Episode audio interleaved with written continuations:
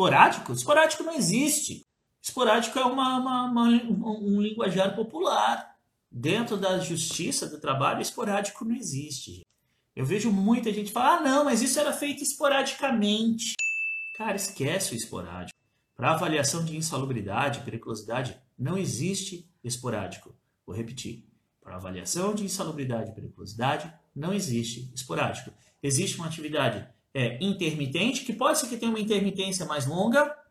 Existe atividade permanente, existe atividade eventual. Eventual é o que acontece uma vez na vida, outra na morte.